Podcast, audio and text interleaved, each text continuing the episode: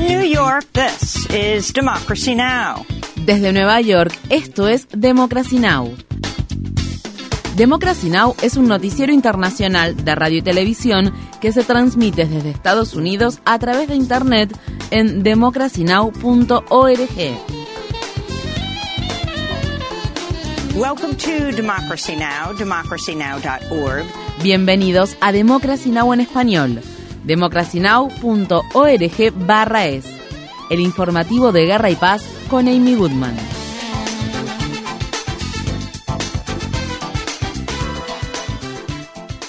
Presidente de Ucrania, Volodymyr Zelensky, asistirá este miércoles a su primera reunión del Consejo OTAN-Ucrania, la cual se llevará a cabo en el marco de la cumbre de la OTAN que se celebra en la capital de Lituania, Vilna. Los líderes de la OTAN acordaron el martes incorporar a Ucrania en la alianza, aunque no especificaron cuándo se concretaría dicha incorporación. Por su parte, Zelensky calificó la falta de un cronograma claro como absurdo, ya que ha estado presionando intensamente para acelerar la adhesión de Ucrania a la alianza militar.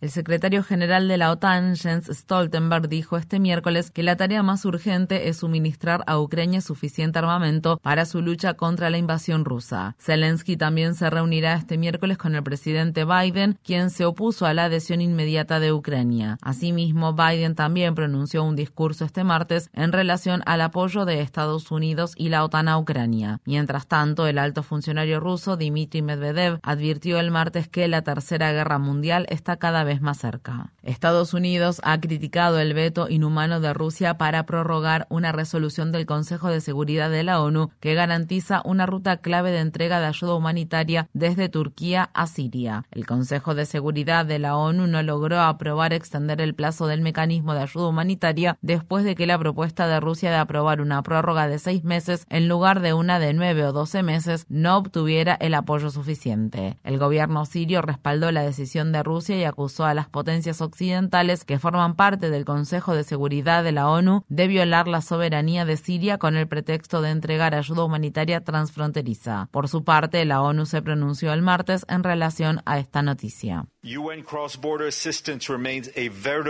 La asistencia humanitaria transfronteriza de la ONU sigue siendo un verdadero salvavidas para millones de personas que se encuentran en el noroeste de Siria, ya que las necesidades humanitarias han alcanzado el punto más crítico desde el comienzo del conflicto al tiempo que las consecuencias del devastador terremoto de febrero aún se sufren con intensidad.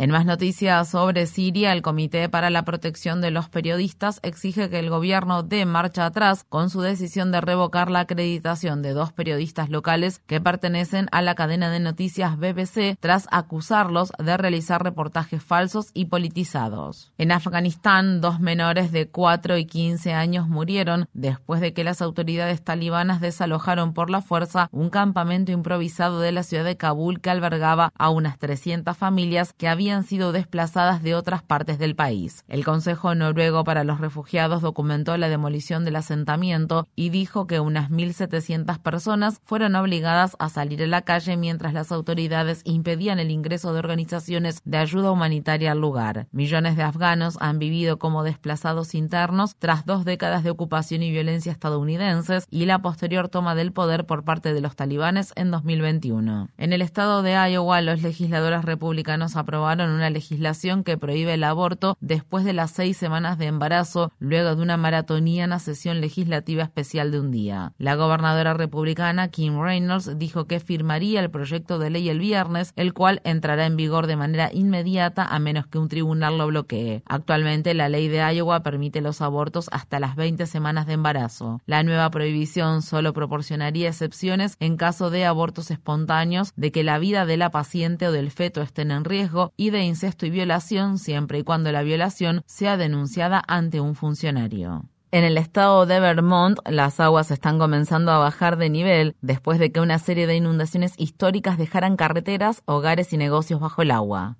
La zona céntrica de la ciudad de Montpellier se encontraba bajo el agua, por lo que debió cerrarse por un día luego de que se emitiera una orden de emergencia de salud. Más de 100 personas han sido rescatadas. Las autoridades temen que las lluvias pronosticadas para el jueves puedan crear aún más caos. El gobernador Phil Scott dijo el martes que las inundaciones y las lluvias fueron mayores que las del huracán Irene de 2011.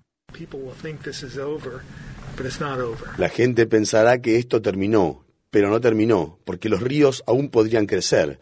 El agua tiene que ir a un lado, los embalses se están llenando. Un tribunal federal de apelaciones ordenó detener la construcción de la sección del gasoducto Mountain Valley que atraviesa el bosque nacional Jefferson mientras revisa una impugnación presentada por organizaciones ambientalistas. La legislación sobre el límite de la deuda federal que se promulgó en junio aceleró la aprobación y construcción del gasoducto de alrededor de 480 kilómetros que atraviesa los estados de Virginia y Virginia Occidental a pesar de la oposición de los expertos ambientales, las comunidades afectadas y muchos demócratas. El Parlamento Europeo ha aprobado por un estrecho margen la emblemática Ley de Restauración de la Naturaleza. Los ambientalistas celebraron la votación de este miércoles contra la cual habían estado presionando los legisladores de derecha y los grupos de presión a favor de la agricultura industrial. La ley que los legisladores ahora deben debatir tendrá como finalidad restaurar la biodiversidad en Europa. En 2021, la Agencia Europea de Medio Ambiente descubrió que más del 80% de los ecosistemas de la Unión Europea se encuentran en condiciones precarias o malas. Los activistas contra el cambio climático se han estado manifestando en torno a la ley. El martes, Greta Thunberg se unió a otros ambientalistas que se congregaron frente al edificio del Parlamento de la Unión Europea en la ciudad de Estrasburgo, Francia. Exigimos a los eurodiputados que no rechacen esta ley y voten por la ley que más proteja al medio ambiente. Cualquier otra cosa que hagan se verá exactamente como lo que es, una traición para los que más sufren por estas crisis generadas por el cambio climático y para las generaciones futuras, así como para la humanidad en su conjunto.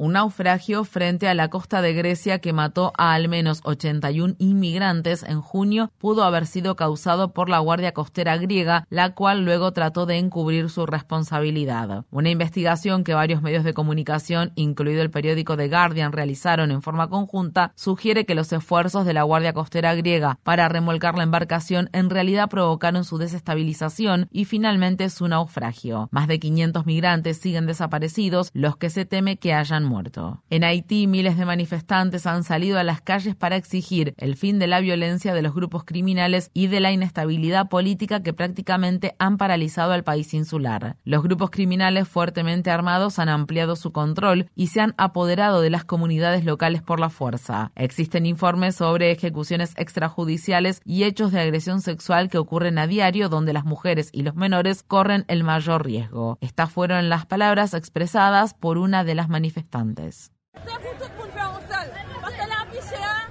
Todos debemos ser uno, porque todos sufrimos el alto costo de la vida. Hoy estamos en las calles para preguntar si Haití puede ser libre con este gobierno. ¿Puede Haití ser libre con el sistema educativo actual? En 2022 aumentaron las tasas escolares. Este año estamos pidiendo la liberación de Haití.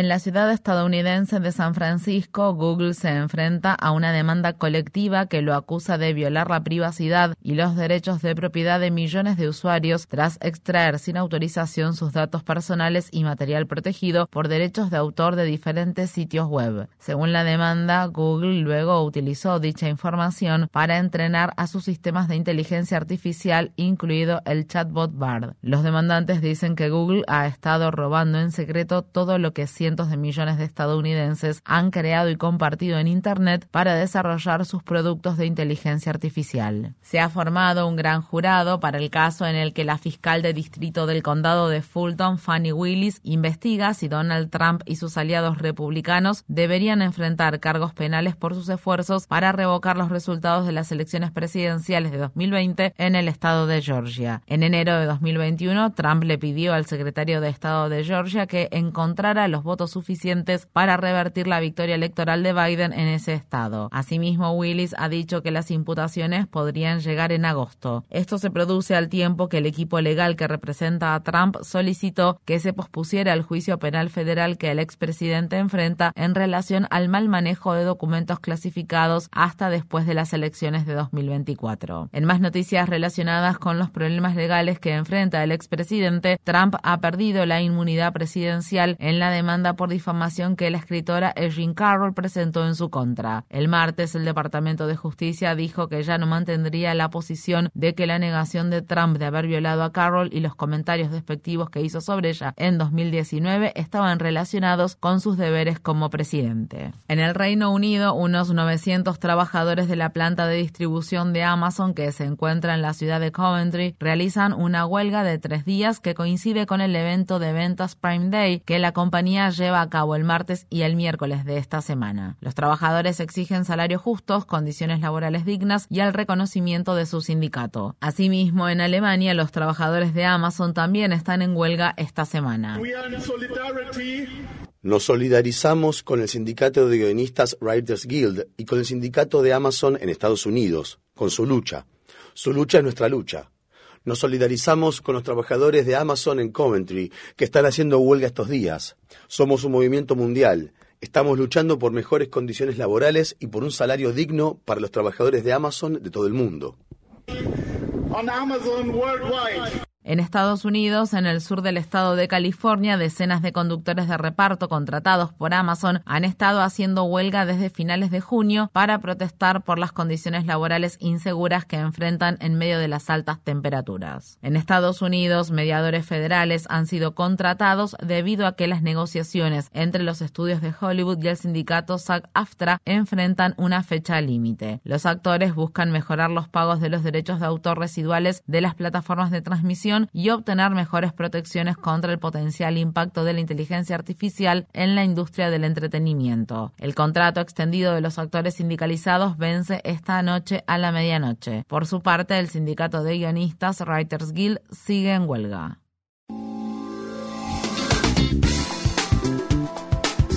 Infórmate bien. Visita nuestra página web democracynow.org/es. Síguenos por las redes sociales de Facebook, Twitter, YouTube y SoundCloud por Democracy Now! es.